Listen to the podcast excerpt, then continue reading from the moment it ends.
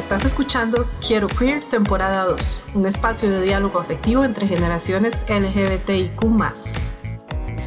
Presentado por el Museo de la Identidad y el Orgullo, MIO, y el Centro Cultural de España en Costa Rica.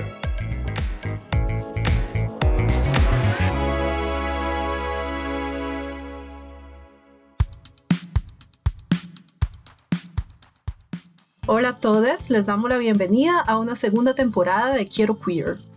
Les saluda a los anfitriones Tatiana Muñoz Brenes y Keller Araya Molina, curadores del Museo de la Identidad y el Orgullo. Les deseamos un feliz mes del orgullo en este 2022 y para celebrarlo hemos producido esta nueva temporada con nuestros aliados del Centro Cultural de España. En esta ocasión vamos a estar hablando con personas adultas sobre cómo era ser LGBTIQ en épocas anteriores. Como generaciones X, Y, Z y quienes vienen después de nosotros, a veces damos por sentado que siempre las cosas han sido como lo son ahora. En ocasiones tendemos a obviar los contextos que vivieron en Costa Rica las personas queer y cómo éstas se relacionaban entre sí, en una época previa a las redes sociales, a las aplicaciones de citas, a las marchas del orgullo y a la libertad con la que hoy podemos expresar nuestra identidad de género y nuestra orientación sexual. Si bien es cierto que nos quedan muchos logros que conquistar y otros muchos que hemos alcanzado y debemos defender, la situación no siempre fue así. Las generaciones que nos preceden vivieron coyunturas muy distintas a la nuestra, y así de distintas y ajenas pueden resultarnos sus historias si no las exploramos, si dejamos que se pierdan con el paso del tiempo. Por eso vamos a hablar de amor, ilusiones, alegría, recuerdos, lágrimas, secretos y alguna que otra sorpresa que nuestros invitados e invitadas nos contarán. Como instituciones comprometidas con la diversidad, la inclusión y la cultura, al Museo Mío y al Centro Cultural de España nos interesa conservar una historia que ha sido poco visibilizada en la construcción de la memoria LGBTIQ en Costa Rica. Sabemos que han habido valiosas investigaciones sobre el pasado queer en nuestro país, en las cuales se ha hecho énfasis en los hechos heroicos del colectivo, en sus hitos históricos como la resistencia a las redadas, la sobrevivencia al SIDA o las primeras formas de organización política. Como complemento a esta historia de triunfos y frustraciones, hoy queremos celebrar la cotidianidad de las personas con vivencias LGBTQ y en particular sus formas de relacionarse sexoafectivamente. Creemos que esta es una historia que amerita ser contada. Buscamos abrir baúles de recuerdos para traerles esta recopilación de experiencias que visibilice a quienes amaban estas personas, qué tipo de relaciones formaban con ellas, qué les ilusionaba, qué lugares habitaban, qué construían juntas, qué batallas enfrentaban, qué tensiones atravesaban sus vínculos, cómo culminaban en sus relaciones, cómo estas formas de relacionarse tuvieron incidencia en la construcción de su identidad individual, cómo les veía la sociedad, y otras inquietudes y preguntas que han ido surgiendo durante las entrevistas con nuestros invitados. Este diálogo intergeneracional nos interesa para compartir, aprender y generar debate en el presente y futuro. La presentación de estas experiencias en nuestro podcast nos permite pensar y replantearnos las formas en que nos relacionamos sexoafectivamente las personas LGBTQ. Este intercambio nos da un marco más amplio para ser conscientes, y partícipes de la manera en que deseamos seguir construyendo nuestros vínculos sexoafectivos. Este espacio de conversación nos permitirá colaborar en la construcción de la identidad individual y grupal del colectivo LGBTIQ en Costa Rica. La sociedad ha creado representaciones, en su mayoría peyorativas, sobre el colectivo LGBTIQ y sus formas de vinculación afectiva y sexual. Ahora es el momento de que conozcamos cómo se ejercía el derecho al amor y las vinculaciones sexuales en décadas anteriores, para que comparemos con la actualidad, reflexionemos y, sobre todo, podamos construir una narración acerca de quiénes realmente somos. Es con estas intenciones que traemos Quiero Queer temporada 2. Esperemos disfruten de estas historias de vida que muy amablemente nuestros invitados e invitadas nos comparten a micrófono abierto, en esta serie de entrevistas para celebrar el mes del orgullo 2022 tenemos a una compañera que nos acompañó también en la temporada anterior. Se trata de la artista curadora Alina González y le damos la más cordial bienvenida. Hola Alina. Mucho gusto. Muchas gracias por la invitación. Bienvenida Alina. Un gusto. Hablábamos fuera de micrófono que en tu vida se da un cambio, aproximadamente en el año 2014, un antes y un después, y decides hacer la transición hacia la feminidad o hacia formas de feminidades. ¿Por qué antes crees que, no, más bien, por qué no se había dado antes? Eh, es una buena pregunta y quizá porque eh, son, soy de una generación, ¿verdad? Donde, eh, bueno, nos tocó, que hablábamos un poco la época del SIDA de los años 80, ¿verdad? Y para ese entonces, eh, como dicen, bueno, especialistas y todo eso, para entonces casi que lo, de lo que se hablaba era de la LG, nada más. Lesbianas y gays, nada más, ¿verdad? Ni siquiera de la transexualidad. O sea, yo empecé a oír de la transexualidad quizá muy tardíamente, ¿verdad? A pesar de que ya existían, ¿verdad? Y siempre han existido, la transexualidad siempre ha existido en todos los tiempos, ¿verdad? Desde la época paleolítica, estaba leyendo todo eso, ¿verdad? Por estudios sociológicos y todo eso, no, no me lo estoy inventando, ¿verdad? Y, este, y la heteronormatividad que vivimos hasta hoy día, ¿verdad? Porque hasta hoy día incluso la gente joven se ha encontrado con, con problemas, digamos, ¿verdad? De poder, de poder ser, ¿verdad? Porque escogí, digamos, un camino muy difícil, ¿verdad? Que es la transexualidad, digamos, o me identifico con la transexualidad, ¿verdad? Y leyendo todo lo que es hasta, qué sé yo, como el 2002 empiezan como a despatologizar, digamos, la transexualidad, es que es, son 10 años nada más. Hace poco, ¿verdad? Incluso Judith Butler escribe este, el género en disputa, digamos, casi finales de 1999 por ahí, ¿verdad? O sea, entonces son cosas que se han dado relativamente recientemente, ¿verdad? Digamos, dentro de una, dentro de una estructura patriarcal, ¿verdad? Dominante, ¿verdad? Que es la que hemos, que, la que hemos vivido, digamos. Por eso, por eso mi nombre, ¿verdad? Un poco, ¿verdad? Lina González, ¿verdad? un poco porque reivindico a mi madre y reivindico a mi abuela, a mi tía, ¿verdad? A los González, digamos, aunque siempre será una cosa, una cadena, porque siempre será el, nombre del padre y toda la cosa, ¿verdad? Pero este, em, pasó eso y yo como, como viví, no tengo nada contra la heterosexualidad, ¿verdad? No tengo ningún conflicto, digamos, un odio alguna cosa así, sino que... Em, hasta ese momento empecé como a, descubrir ese, ese, mundo y con las lecturas incluso de Butler y de, Preciado, y las lecturas que estoy haciendo ahora, que no he parado de estar leyendo porque necesito de informarme, ¿verdad? No solo ser, sino también tener una información como para poder comprender, comprenderme incluso, ¿verdad? Este, entonces, eh, no empieza estrictamente en el 2014, empieza un poco más atrás, empieza como en el 2009, ¿verdad? Empecé, empezaba a, a transvestirme, ¿verdad? Que, que ¿verdad? El, el, transvestismo, ¿verdad? Es parte, digamos, digamos de la, de la misma, de la LGTBQ, ¿verdad? Ahí cabe, digamos, lo que es el, el travestismo, que antes le llamaban el travestismo fetichista o cosas de ese tipo, ¿verdad? O sea, un poco para, para, este, para controlar incluso médicamente, ¿verdad? O sea, lo que es el travestismo, el fetichismo, el vestirse de mujer y todo eso. En mi caso no es, no es eso, ¿verdad? O sea, no, no siento, digamos, un, un, deseo solamente como de vestirme de mujer porque me gusta vestirme de mujer, ¿verdad? Sino, sino que hay una, una identidad mía, digamos, de género, que me identifico como, como mujer. Por eso, digamos que hasta ahora, digamos, puedo decir que soy trans, digamos, de alguna forma, ¿verdad? Por eso es, o sea, sido un proceso, de, lamentablemente, si hubiera, quizá hubiera tenido unos 20 años menos, ¿verdad? Tal vez hubiera descubierto mucho antes, tal vez, la transexualidad, pero yo conocí chicas trans, ticas, ahora, en el 2014, cuando hice la exposición de, de la retrospectiva que me hicieron, que fue cerrar con, el, con la función pública y cerrar con eso cerré con mi mundo completamente hetero, hetero ¿verdad? O sea, hasta la fecha no he tenido parejas ni nada de esa cuestión. Y ahí mismo eh, esa exposición me abrió la puerta porque se, empecé a presentar, fueron las primeras piezas que presenté.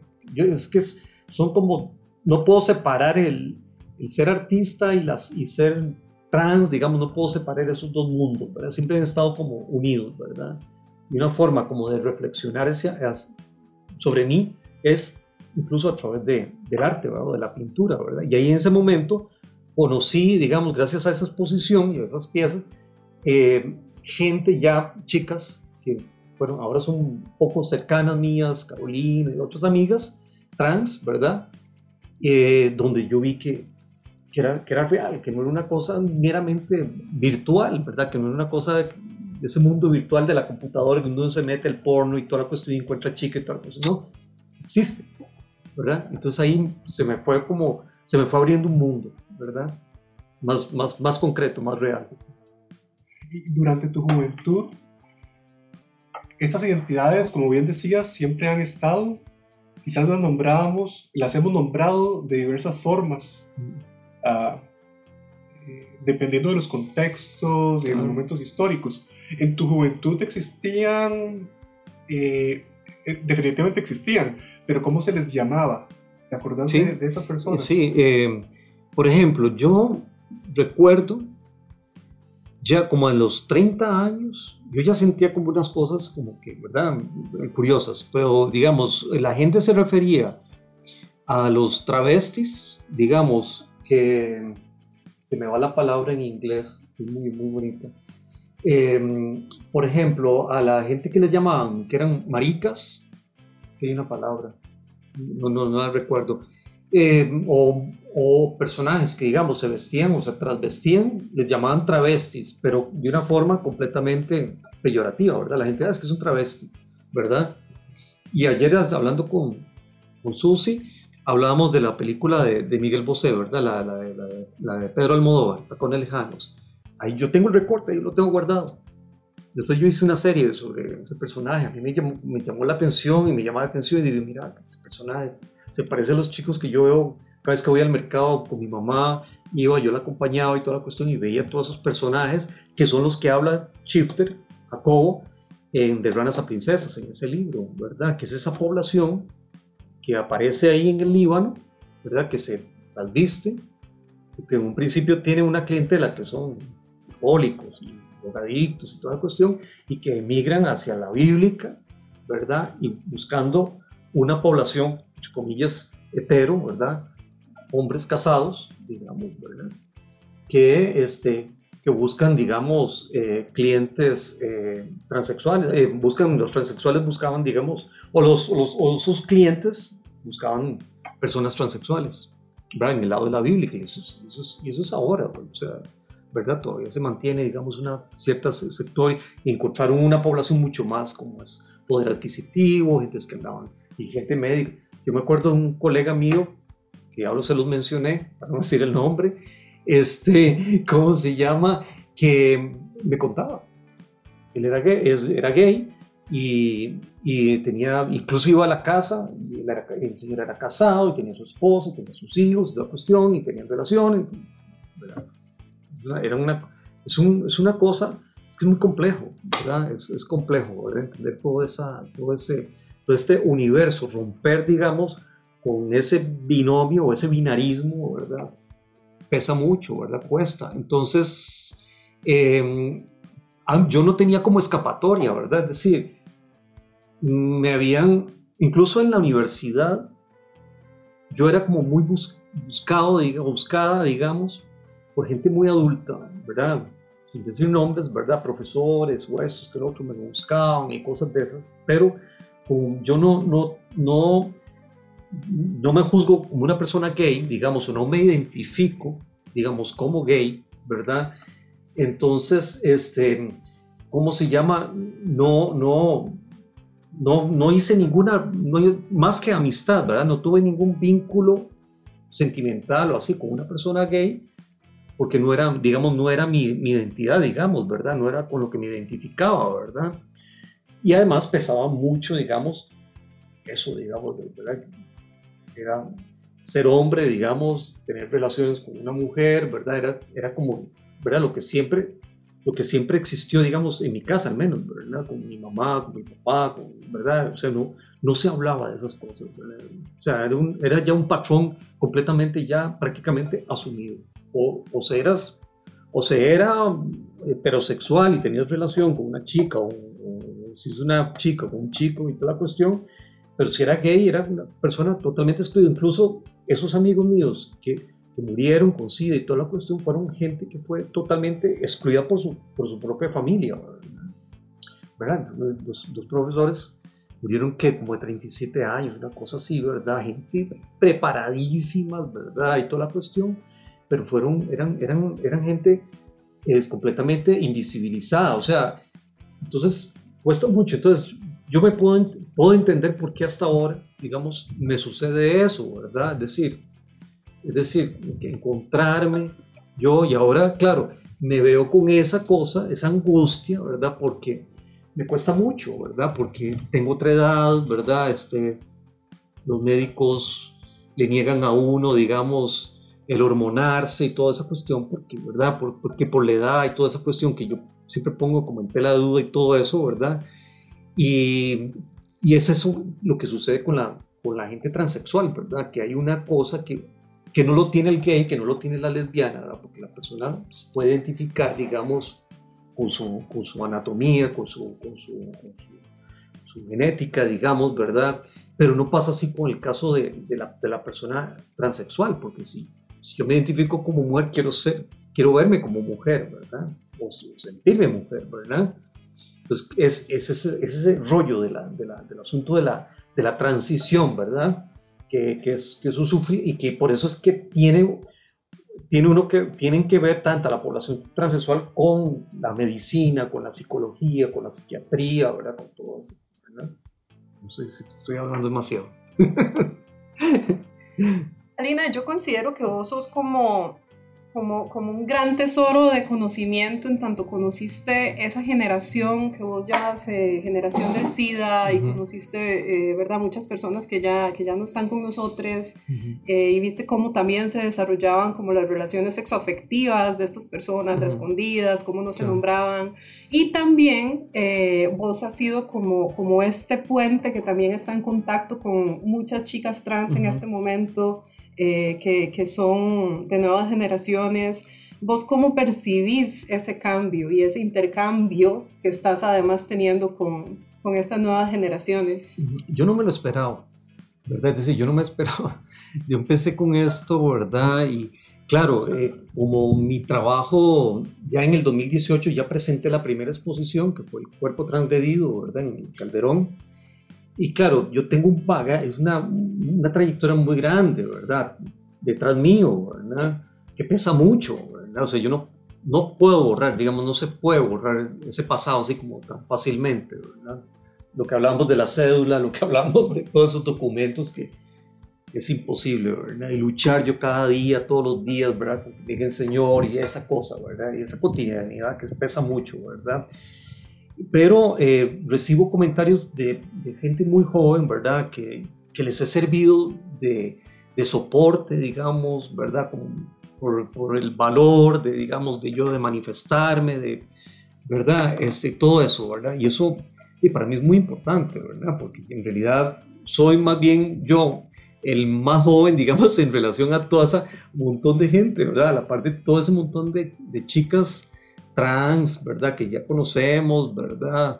Que ustedes las han entrevistado y todo, este, y ellas más bien, yo las he buscado mucho, las he buscado, digamos, alguna ocasión, este, porque uno siempre no deja de aprender, ¿verdad? O sea, para mí son, son y de todas de cualquiera, o sea, yo hablo con mis amigos gays y con las chicas, las lesbianas cuesta mucho, ¿verdad? Conversar y todo eso, bueno, Susi, digamos que es muy cercana, porque siempre uno aprende, ¿verdad? Es una cosa, es, una fuente muy enriquecedora, ¿verdad? Así que bueno, yo, yo más bien, y ahora me ha tocado que eh, estos últimos tiempos, ahora me llamaron para lo de teorética, para la Semana del Orgullo y todo eso, y presentar una ponencia y todo eso. Me presenté con el grupo de las migüentas, ¿verdad? Que fue importante, que fue mi primera salida sin público, ¿verdad? Este, no lo había hecho porque siempre me había manejado como con bajo perfil, ¿verdad? Todo esto con mis amigos amigas, ¿verdad? Que venían a visitarme con vos, ¿verdad? me siento cómoda y entonces, pero tenía que dar como ese, ese paso, ¿verdad? Y cada vez me es más, más fácil, digamos, ¿verdad? O sea, cada vez voy con menos, con menos temor, digamos, ¿verdad? Porque es, es enfrentar, digamos, esa, esa, esa, cotidianidad, ¿verdad? A diario. Entonces, esto, esto es, un, es un trabajo, es un trabajo diario, ¿verdad? Se convirtió en un trabajo diario, ¿verdad? El trabajar, el hablar, el que me gusta esa oportunidad a mí de poderme expresar, ¿verdad? Para mí es como muy importante. ¿Yo qué hago con, con, no decirles a ustedes absolutamente nada y encerrarme yo, ¿verdad? O sea, prefiero hacerlo porque para mí es, es muy importante externar lo que siento y lo que, si he servido, digamos, de alguna forma para, para esta nueva población, digamos, de gente, de gente joven que, que ahora tiene mucho más apertura, más, más cosas, porque tienen mucho más acceso a las informaciones. Yo, yo ahora paso por la universidad y la gente ni se fijan, se fija en una, ¿no? ¿verdad? Es decir, yo lo que pienso es que está mucho en la mente de uno, ¿verdad? Es, es un trabajo de uno con la gente y, y, la gente me ha recibido, digamos, de una forma muy, muy, de una manera muy afectuosa, ¿verdad? Una población heterosexual o población bisexual o gay o lesbiana, ¿verdad? O sea, y eso se siente uno acuerpada, digamos, de alguna forma, ¿verdad? Sí, me encanta escuchar que si bien por un lado eh, está siendo como un referente importantísimo para generaciones nuevas de artistas o de no artistas, ¿verdad? Eh, también vos estás apoyándote mucho en, en las personas jóvenes, entonces hay un diálogo entre generaciones y es mutuo y, y, eso nos encanta. Te acabas de referir eh, al tema de las nigüentas, tal vez nos gustaría como que nos contes un poco, porque para poner eh, a la gente que nos escucha en contexto, fue tu primera aparición eh, pública como artista, tu primera exposición como Alina, ¿verdad? Y bueno, fue un gran paso para vos, si quieres contarnos un poco más de esa experiencia. Sí, bueno, nació aquel, aquella vez en, en enero de este año. Eh, con, con, Mati y ella quería hacer ese, ese grupo de las nigüentas, que es una cosa metafórica, ¿verdad? Eh, sacarnos, para mí fue, bueno, muy importante en ese sentido. Y cuando yo me lo plan, cuando oí a Mati eso, y yo le dije a ella, yo estaba, yo era trans y todo eso, este, que era importante porque en principio el grupo era chicas o mujeres, incluso casadas, con hijos, todas, casi, la gran mayoría, ¿verdad? Muy hetero yo le digo que la feminidad era mucho más abierta y todo eso, entonces de ahí nació, digamos, en esas conversaciones se le dio eh, como mujeres, mujeres artistas diversas, ¿verdad? Algo así le pusimos al asunto, ¿verdad? Y ahí me incluyeron a mí, ¿verdad? Que fue para mí importante, ¿verdad? Porque era la única no heterosexual, digamos, del, del grupo. Y entonces, este, Mati me pidió, bueno, yo le entendí a ella que teníamos que hacer una representación, digamos, como a mí me cayó como, como la miel ¿cómo se llama ese el refrán? Este, porque había, lo que había que hacer era como una especie como de apropiación.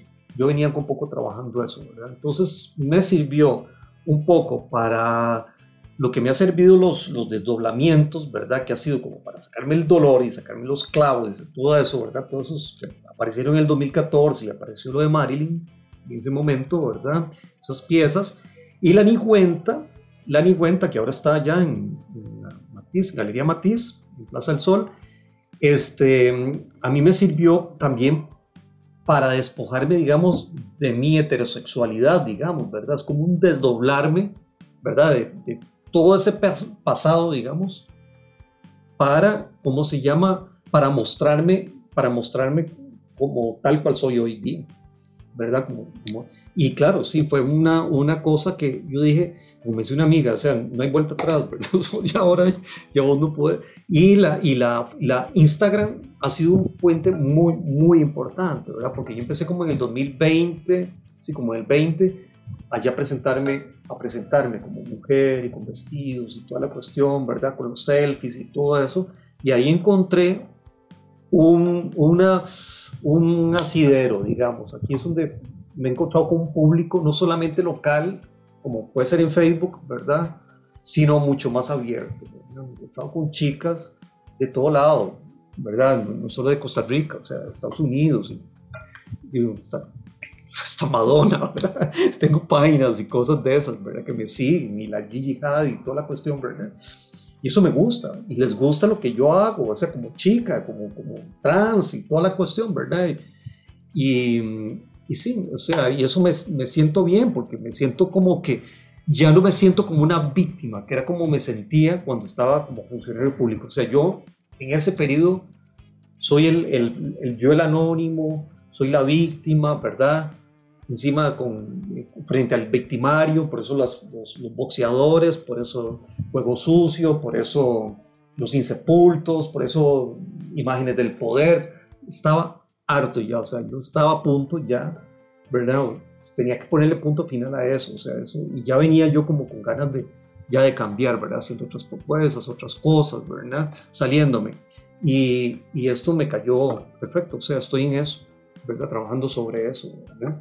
Entonces, un poco las nigüentas definitivamente para mí fue un, un, paso, un paso adelante, ¿verdad? Fue muy, muy importante, ¿verdad? Eh, y ahí estoy, o sea, ahí me siguen y, estoy metido dentro del grupo, este, y voy despacio, ¿verdad? Voy así como con cuidado y, y si aparecen las oportunidades participo, ¿verdad? Y si me invitan a dar una charla la doy, ¿verdad? Estoy con la mayor eh, disposición, digamos, ¿verdad? de poder em, compartir con ustedes y con, el público. Hay un tema que no tienes todo el derecho a no abordarlo si, si lo consideras, pero es eh, una gran parte de la vida identificándose como, como hombre, cisgénero, heterosexual. Y después se da, eh, gracias a la vida que, que, que pudiste dar, este, este, paso, esta transición hacia las feminidades, una forma de feminidad. Y entonces hay que concebir, creo yo, se podría concebir uno en términos de orientación sexual de forma distinta. Ya no como heterosexual, sino como mujer lesbiana, mujer bisexual, etcétera. Sí. ¿Has reflexionado sobre eso? Sí, eh, sí, sí, sí, claro que sí. Em, yo diría, hay una cosa, ahora que estoy leyendo ese libro tan importante que se llama El cuerpo desordenado, que lo estoy viendo, ¿verdad? Es un libro muy importante. Eh, me he encontrado cosas muy, muy reveladoras. Por ejemplo, yo sí recuerdo muy niña, digamos, que yo no, no era un niño muy, era muy sensible, digamos, ¿verdad? Y yo no estaba como acostumbrado a los juegos duros o bruscos o cosas de eso, a la violencia, digamos, ese tipo de cosas, ¿verdad? Eso es, un, eso es algo de solamente como hablando como con un, bueno, un psicólogo, ¿verdad? Que sepa, ¿verdad? Que pueda uno, para poder entender, digamos, yo me identificaba mucho con, de hecho, mi mamá y mi tía Luisa fueron fundamentales, ¿verdad? En el sentido de que mi mamá pudo detectar, igual que mi hermano, ¿verdad? Este, que nos gustaba el arte, ¿verdad? O yo desde, desde, desde pequeño, ahí sí que no, no, desde pequeño, ¿verdad? Y el arte para mí ha sido como mi razón de ser, digamos, de estar en este, de estar en este mundo, ¿verdad? Como yo les hablaba anteriormente, para mí no había otra puedo decir, digamos, que, que se podía sentir que había una persona que era, que era gay, pero no la, digamos, tío o tía o algo así, o lesbiana o cosas de pero no se hablaba de eso en la mesa, jamás. Eso no se tocaba, ¿verdad? Entonces, jamás, o sea, eso no, no, no, no, no, era, era como imposible. Entonces, eh, mi construcción, digamos, como persona como persona cis o pero digamos, no había otra, ¿verdad? No, no, podía ser de otra forma, ¿verdad? No podía como, como, eh, como decirme, porque hay personas, digamos, que nacen trans, digamos, y saben como desde pequeños o desde la misma adolescencia, ¿verdad? yo no sé si eso, si eso antes o cómo se llama, o, será de, de, generaciones más recientes, no sé, ¿verdad? Es decir, no, no, no, no sé, o sea, hay, por ejemplo ahora un, actor que acaba también, que se descubrió como mujer y recién, bueno, tiene todo el, como las posibilidades de, de cómo se llama, de, de hacerlo y los medios y todo, ¿verdad? El caso, así que todo el mundo conoce, de Kathleen Jenner, por ejemplo, por un caso, un hombre casado con seis hijos, ¿verdad? Y, igual como de mi edad, sabe que es, que es mujer y da el paso, ¿verdad? Es que es, yo no puedo decir, es que lo hubiera hecho a 10 años, no sé, ¿verdad? No, no, no, puedo saber. Pero sí tenía claro como mi orientación, o sea, yo tuve relaciones, digamos, hetero, digamos, ¿verdad? cis y, em, y ¿cómo se llama? Eh, y bien, o sea, tuve de todo, como todo mundo, ¿verdad? Son relaciones buenas y malas y pasan, y conflictos y de todo tipo, ¿verdad? Pero yo no me sentía, digamos, bien, digamos, en, en situaciones, digamos, donde yo me veía como en una posición, digamos, como de asumir roles muy patriarcales, como decir, ¿verdad? Digamos, como pareja. Tuve una relación, digamos, que ella tenía hijos y todo eso, y verme en una relación de que yo me convertí en un padrastro, ahí no. Pero yo ahí ya me sentía como raro, incluso eso te estoy hablando como del 2002.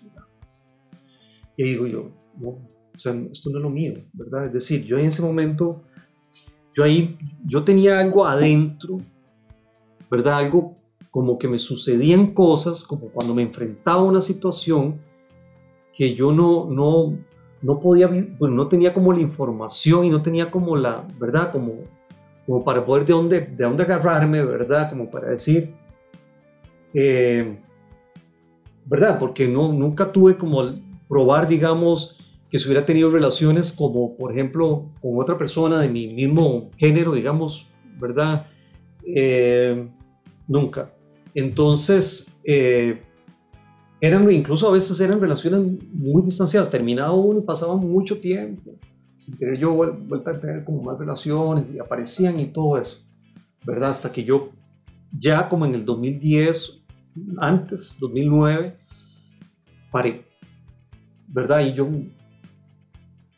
ya no sé, con una intuición, empecé como a, yo venía transmitiéndome muy atrás, muy, muy más allá del, 2009.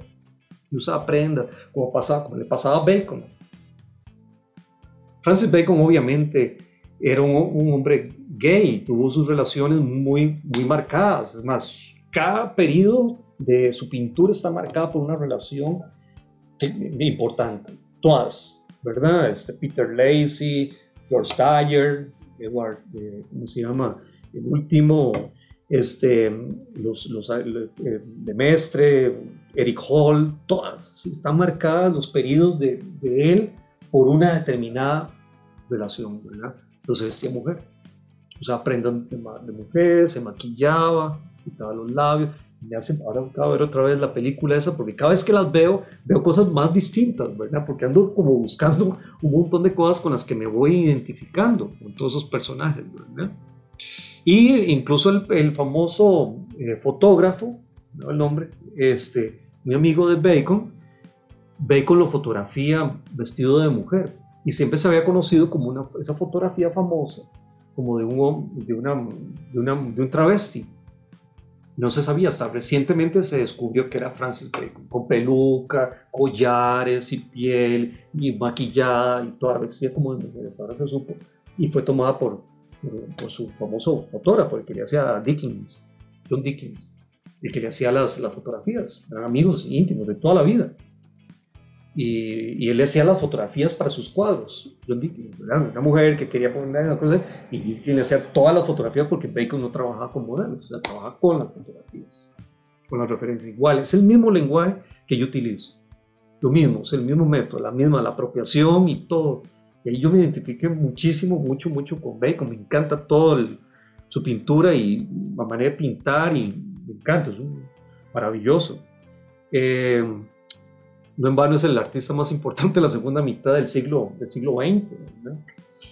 Eh, bueno, pasó eso, ¿verdad? Y Bacon, ¿sabe? O sea, también porque papá era un viejo hombre, perdón, un hombre muy, muy, muy, muy castrante, ¿verdad? Era un hombre muy fuerte, ¿verdad? La mamá ni, ni le ponía atención a él y todo. Y, y entonces él seguramente, bueno, eh, se dio cuenta desde muy pequeño que él era, que él era gay, ¿verdad? Muy joven. Él, sabía, y, desde los 15 años, ¿verdad? Pero también al mismo tiempo se transvestía, digamos, ¿verdad? Hay, hay cosas ahí, no sé si te contesto la, te contesto la, la pregunta, ¿verdad? Pero, pero, ¿cómo se llama? Eso es, ¿verdad? Y yo creo que quedó como muy, en mi vida, quedó como esos dos periodos así como muy, muy marcados, ¿verdad? Muy, muy, en ese sentido, ¿verdad? Por la cosa de la, de la función pública, eso me, a mí me fue como una camisa de, de fuerza, ¿verdad? O sea, me metí a trabajar ahí y hice muchas cosas dentro de la función pública, escribí, investigué y todo eso, porque me apasiona la, la investigación, me gusta mucho, aparte de la pintura y todo eso, pero al mismo tiempo me sentía como, como enjaulada, digamos, ¿verdad? Como metí una, una camisa de, de, fuerza, ¿verdad? Porque es súper complejo, es muy difícil es, y caí en una, una posición de, de, muy desventaja y, y, yo simplemente era un empleado, un funcionario público. Una, una, funcionaria pública, ¿verdad? Y, y, me, y me tocó ocupar el puesto primero, yo fui, me convertí en la primera curadora, digamos, del museo, de la institución, ¿verdad? El Museo de Arte Costarricense, ¿verdad? En propiedad, ¿verdad? Y entonces, sí, fueron muchos años, ¿verdad? Y entonces, eh, por dicha, o sea, se acabó y me, he tenido la, esta oportunidad, por lo menos ahora, de que esté ya, no sé, una chiquilla, digamos, ¿verdad? De 30 años, pero, pero eh, la vida sigue, ¿verdad? Y hay que enfrentarla de alguna forma, ¿verdad? disfrutarla también. no sé si te contesto la, la pregunta. Vieras que yo siento tu historia como una primera etapa en donde hay una gran vigilancia. Sí. Y esto que decías, sí, eh, me siento atada. Sí. Y después viene un dejarse ser. Sí. Eh, es muy Foucault eso, ¿verdad? Sí, sí. Vigilar y castigar. Exacto. Yo viví así, ¿verdad? O sea, yo viví como esa, ¿cómo se llama el coso de que hablaba Foucault? El panóptico. El panóptico, ¿verdad? Yo vivía así, ¿verdad? Vivía y me observaban y me controlaban en cámaras y cosas y, y, hasta que me castigaron y me echaron. Hice exactamente así, pero, pero así textualmente como el libro de Kafka, ¿verdad? el proceso. Me echaron como si de la forma más canalla de la institución, ¿verdad? Y, da la, la, y coincide eso con, con, la exposición, ¿verdad? Entonces fue como, como, un, como un cortar, ¿verdad? Como que se terminó eso, ¿verdad? Fui despedida, digamos, con, en el 2014. Fue la última acción que hizo el, ese gobierno de liberación nacional, porque yo venía sufriendo acoso laboral hacía muchos años, ¿verdad? No, era una, no fue una cosa así que de repente, sino que venía ya desde muchos años, años atrás, a casi 10 años atrás, más de eso, ¿verdad? Pues eso fue como el 2002 al, al 14, ¿verdad?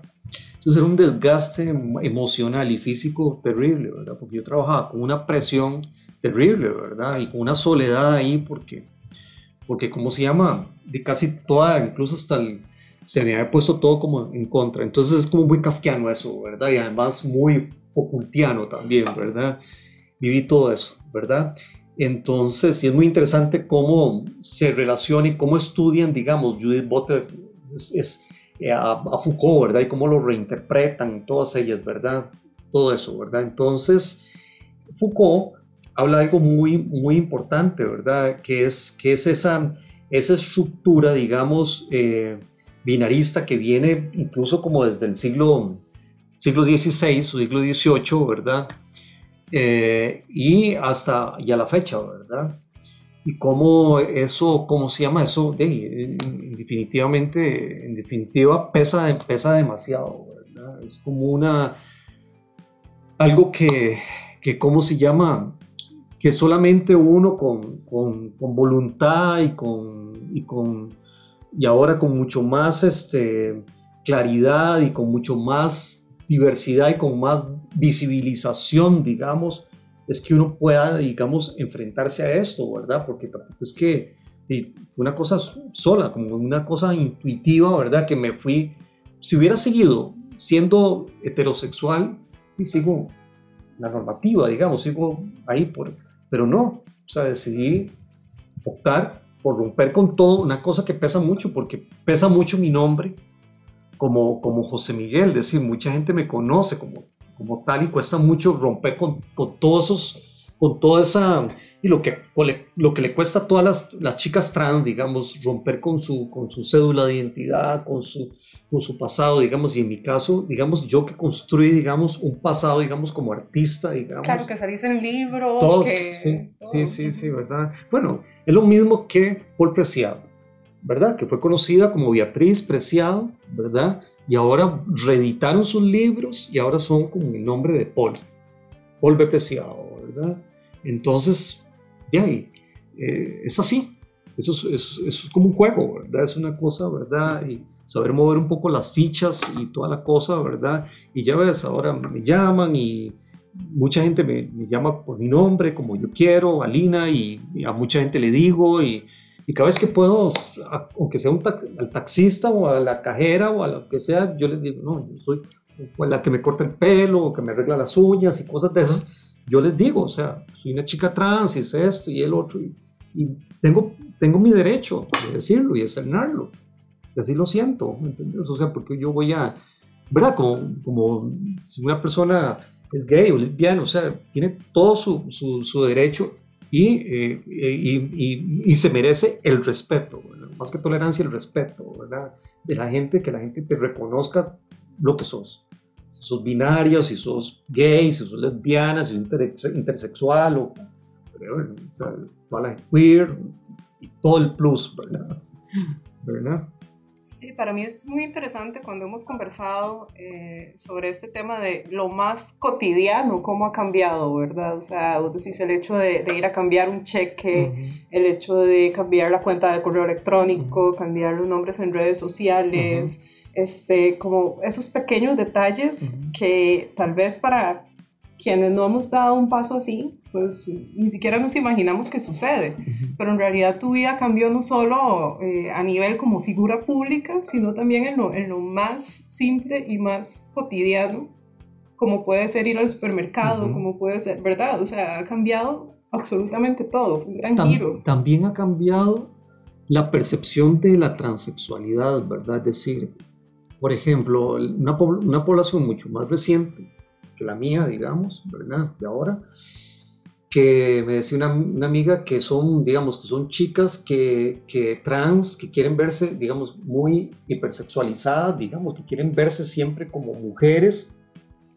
Y ahora hoy día, digamos, en los últimos tiempos, eh, eh, se juega mucho con eso, ¿verdad? Es decir, yo puedo jugar un poco con un, con un rollo un poco más, eh, más, ¿cómo se puede decir? Como más unisex, digamos, como más ¿verdad? No siempre, digamos, verme o estar como con la obsesión de que siempre tengo que verme como, digamos, si, me, si tengo que ir al banco y tengo que enfrentar a, la...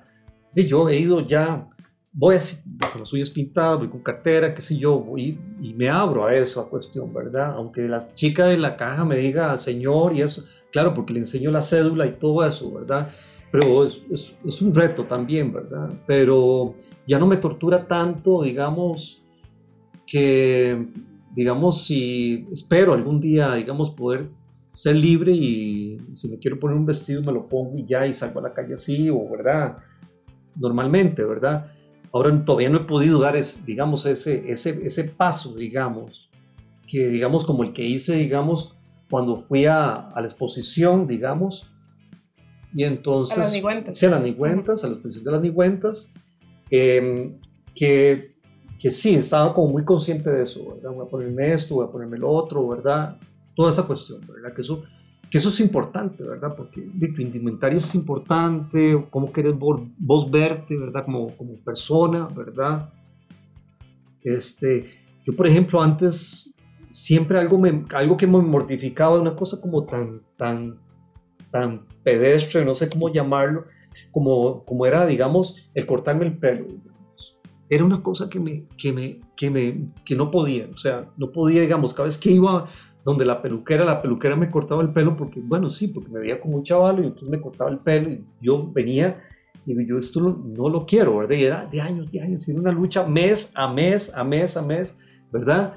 Dice, no, esto no es lo que yo quiero, pero no entendía qué era, ¿verdad? Hasta que un día yo con la misma peluquera pude entender que lo que yo quería era dejarme el pelo y ser mujer y, cambiar toda mi, mi, identidad con la que me siento bien, con la que me identifico, ¿verdad? Con, sí, eso. Sí, la identidad se juega en los más pequeños detalles. Detalles, sí. Es que te duelen, ¿verdad? Te duelen. No puedes ser, ser bot, ¿verdad? Porque ya te, te... Es como te prohíben a vos, digamos, una persona que es gay, que le prohíban ser, digamos, gay o tener su... Como mi amigo que me acaba de llamar, digamos, este, eh, tiene muchos años de estar con su pareja, 15 años, digamos, ¿verdad? Pero pues, digamos, todavía en ese lapso todavía hay, le cuesta a su pareja, digamos, enfrentar a la familia de él, digamos, como, qué sé yo, como, ¿qué? como tomarse una foto, una foto en familia. Llevarlo se hace para atrás, se quita, ¿verdad? Si tal vez hubiera sido una chica, digamos, una cosa como normal, igual, como una foto, ¿verdad? Pero pesa esa cuestión también, ¿verdad? Porque no sabes cómo te van a recibir o está la inseguridad y todo eso, ¿verdad? Entonces hay muchos estigmas también, ¿verdad? En el juego, ¿verdad? En, todo, ¿verdad? Que si sos lesbiana, que si sos gays, todo, ¿verdad? Sí. Bueno, definitivamente conversar con Alina siempre es como un gran repertorio de, referencias de, de, arte, de teoría, de libros, entonces ojalá que, que hayan tomado nota de todo, de toda esta colección de referentes que, que ella nos brinda, eh, así como su propia experiencia. Yo les recomiendo que, que, la busquen en redes sociales, que busquen su obra, es súper valiosa y, y, bueno, muy, muy pocas artistas en este país tienen la clase de recorrido que, que ella tiene. Entonces, eh, nuevamente y como siempre, todos nuestros proyectos desde Museo Mío te agradecemos muchísimo tu apertura, tus ganas de conversar, tu sinceridad y esperamos que ir colaborando con vos más adelante y seguir siendo aliados. Muchas gracias. Les agradezco mucho que me tomen en cuenta. Para mí es muy, muy valioso esto, sobre todo en estos momentos de mi vida, ¿verdad? El poderme expresar libremente, ¿verdad? Sin, sin, sin, sin ser eh, con el panóptico, ¿verdad? Vigilada, ¿verdad? Sino libremente, ¿verdad? Por lo que siento y les agradezco que me den todo su, que me, el apoyo que me, que me, que me brindan ustedes por medio de, de, las redes sociales, de los podcasts, ¿verdad? Todo esto, ¿verdad? Este, es parte de, de, de toda una, una, dinámica, ¿verdad? No, y nosotros estamos celebrando que te deja ser. Y vamos a seguir celebrando. Muchas gracias. Les agradezco mucho. Ahora, bueno, aprovecho porque, bueno, ahora que estamos, estamos en la semana de la Semana del Orgullo, que es importante, ¿verdad? momentos, ¿verdad? Para mí ha sido, tal vez vamos a, esperemos ir juntas a, ¿cómo se llama? Al desfile, ¿verdad? Este, a celebrarlo. Es para mí la primera vez, para mí es importantísimo eso, ¿verdad? Porque también es otro, es también, está ya más dentro de la, dentro de la comunidad, ¿verdad? Que eso es muy importante. Me están invitando incluso para el primero, para dar un conversatorio también. Me van a incluir dentro de un, un texto ahí en, una revista que se llama Orgullo. Y entonces todas esas cosas son para mí muy significativas, ¿verdad? Porque, ¿cómo se llama? Es exponer en teorética, me dieron un espacio para hacerlo.